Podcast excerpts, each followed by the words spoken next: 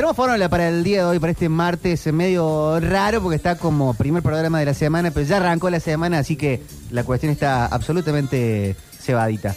Por lo cual vamos a separar con historias mínimas.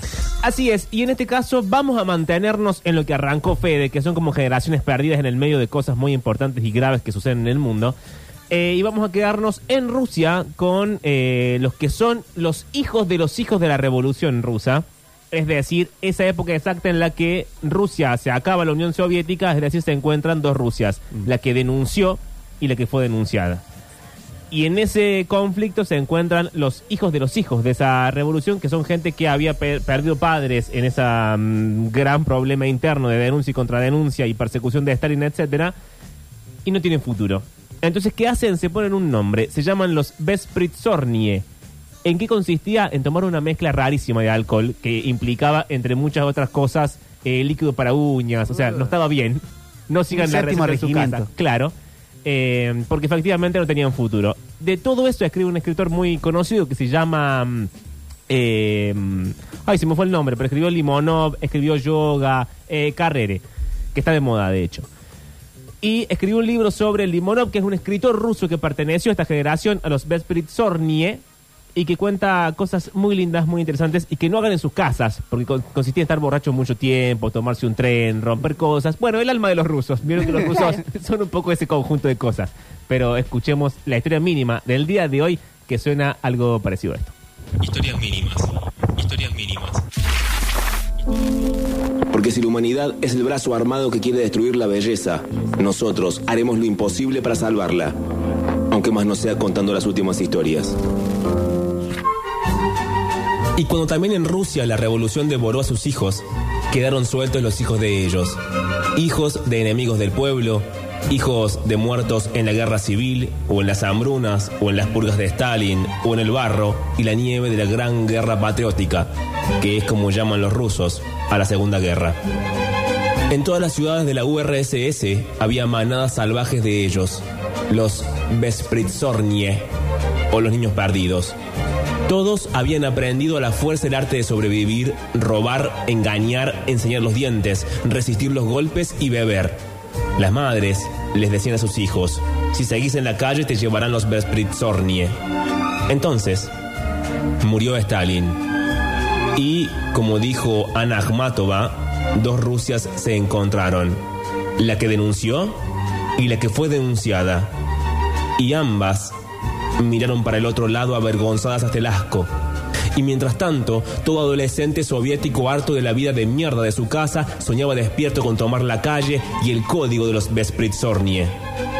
Para hacerlo, había que ser capaz de beberse un litro de vodka por hora y quedar zapoy, es decir, una curda homicida que dura varios días y consiste en beber, subirse en trenes y olvidar todo lo que hagas durante esos días. Se bebe un vodka casero, fabricado en palangana con azúcar y alcohol de farmacia. O lágrima de consomol, que es gaseosa con desodorante para pies. Los eh, Bespritsornie son el enemigo interior. Tarde o temprano caen y los mandan a Siberia o al manicomio según la edad o el crimen. En el campo los embrutecen con trabajos inútiles. Cavaron la zanja para que las piedras que sacan cubran la zanja que cavaron ayer.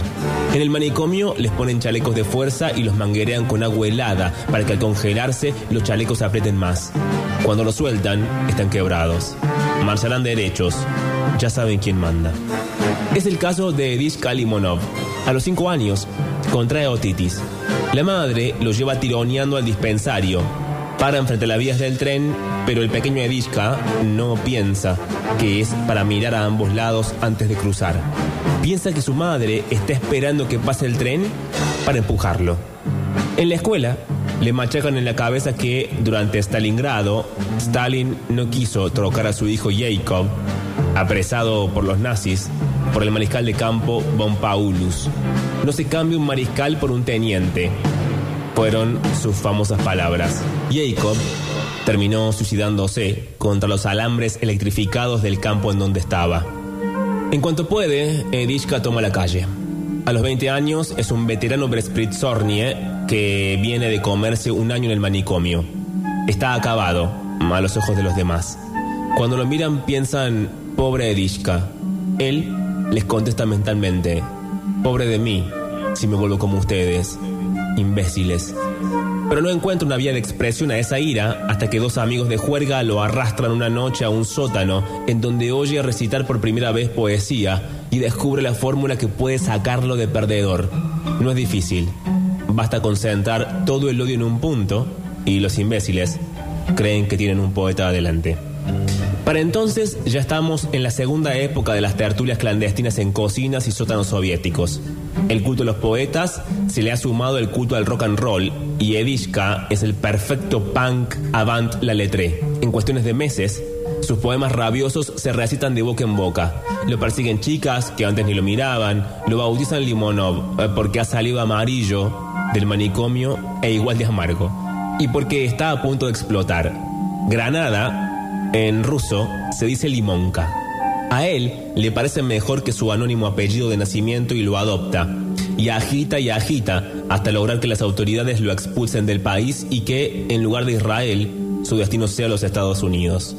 Déjenme dar un saltito acá. Vamos a ir de los 70 a los 90 y contar cómo vuelve Limonov a la URSS de la perestroika.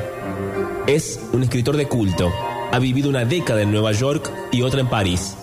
En Nueva York pasó de codearse con Baryshnikov y Warhol a vivir en la calle y consiguió que le publicaran en París un libro brutalmente confesional titulado Al poeta ruso le gustan los negrazos. Y se fue a vivir allá y representó durante décadas su papel de Charles Manson de las letras, a razón de un libro por año y notas incendiarias en pasquines alternativos del trotskismo a la ultraderecha nihilista. Pero Occidente le parece blando. En cuanto tiene la oportunidad, vuelve a Moscú. Y allá descubre que en el desmadre postcomunismo está el auditorio que siempre anheló. Veinteañeros Vespritzornie que ya han probado todo y lo odian todo, como él. Para entonces, la Rusia de Gorbachev se ha convertido en la Rusia de Yeltsin, el gran puticlub de Lampa Universal. Los 70 años de atraso capitalista se los han zampado febrilmente y se les atraganta en el gañote. La mitad de los rusos que pedía el fin del comunismo pide que vuelvan los viejos tiempos. Al menos algo de los viejos tiempos. Y en respuesta a su pedido, viene Putin. El venerable disidente Andrei Siniavsky murmura con desolación. Lo más terrible es la sensación de que la verdad parezca estar hoy del lado de las personas a las que siempre he considerado mis enemigos. Limonov funda el Partido Nacional Bolchevique. Su bandera es como la bandera nazi, pero con la hoz y el martillo en lugar de la esvástica. Su saludo, puño en alto, mezclado con el brazo alzado del Seig Heil. Para saludar, dicen Nasmiert, que significa hasta la muerte. Reivindican los tiempos en que la URSS era capaz de dar miedo, hacia afuera y hacia adentro. Kasparov, el ajedrecista devenido en político, dice, en Rusia abundan los generales sin ejércitos. Limonov tiene soldados. Limonov, mientras tanto, se niega a aceptar que Rusia solo se entienda como novela rusa, que Rusia es la mayor novela rusa de todos los tiempos. Se limita a recitar como un mantra, a quien lo quiera oír, que los rusos saben morir, pero no saben vivir. Y él, en cambio, lo que no sabe es morir. Ustedes serían capaces de convertirse en uno de los niños perdidos